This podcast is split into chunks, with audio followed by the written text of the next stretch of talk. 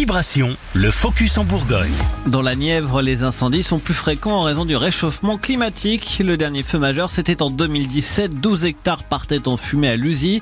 Rien à voir avec l'arc méditerranéen ou la Gironde et les Landes, mais les pompiers nivernais sont formés et ont acquis de l'expérience en intervenant en renfort dans le sud du pays.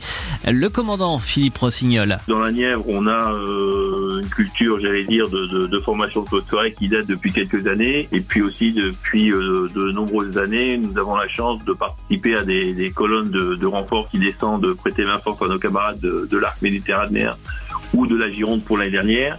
Et c'est vrai que ça nous permet de, de, de, mettre en pratique les connaissances théoriques acquises sur nos formations et ça permet d'acquérir nos personnels à la lutte contre les feux de forêt, ce qui est aussi bénéfique pour intervenir dans notre département. En plus de la formation, le matériel a aussi dû s'adapter à des feux plus nombreux et plus importants. On a rajouté euh, depuis quelques années des arceaux anti-retournement et anti-écrasement des cabines, l'autoprotection du véhicule, c'est-à-dire ce sont des buses euh, avec de l'eau qui vient protéger la cabine et les pneumatiques pour qu'on puisse éventuellement, si on est pris, se mettre en sécurité dans nos cabines et assurer la sauvegarde de nos personnels. Ça passe aussi par des, des films euh, sur les, les, parois vitrées des véhicules, par euh, de l'air respirable dont on équipe nos engins maintenant. Été, le risque d'incendie est évidemment plus fort. Les pompiers doivent alors l'anticiper. On a des mesures préétablies, notamment pour faire glisser éventuellement des engins feux de forêt du Val-de-Loire qui ne seraient plus impactés après des périodes de récolte sur le Morvan, par exemple, avec la possibilité de mettre en place des véhicules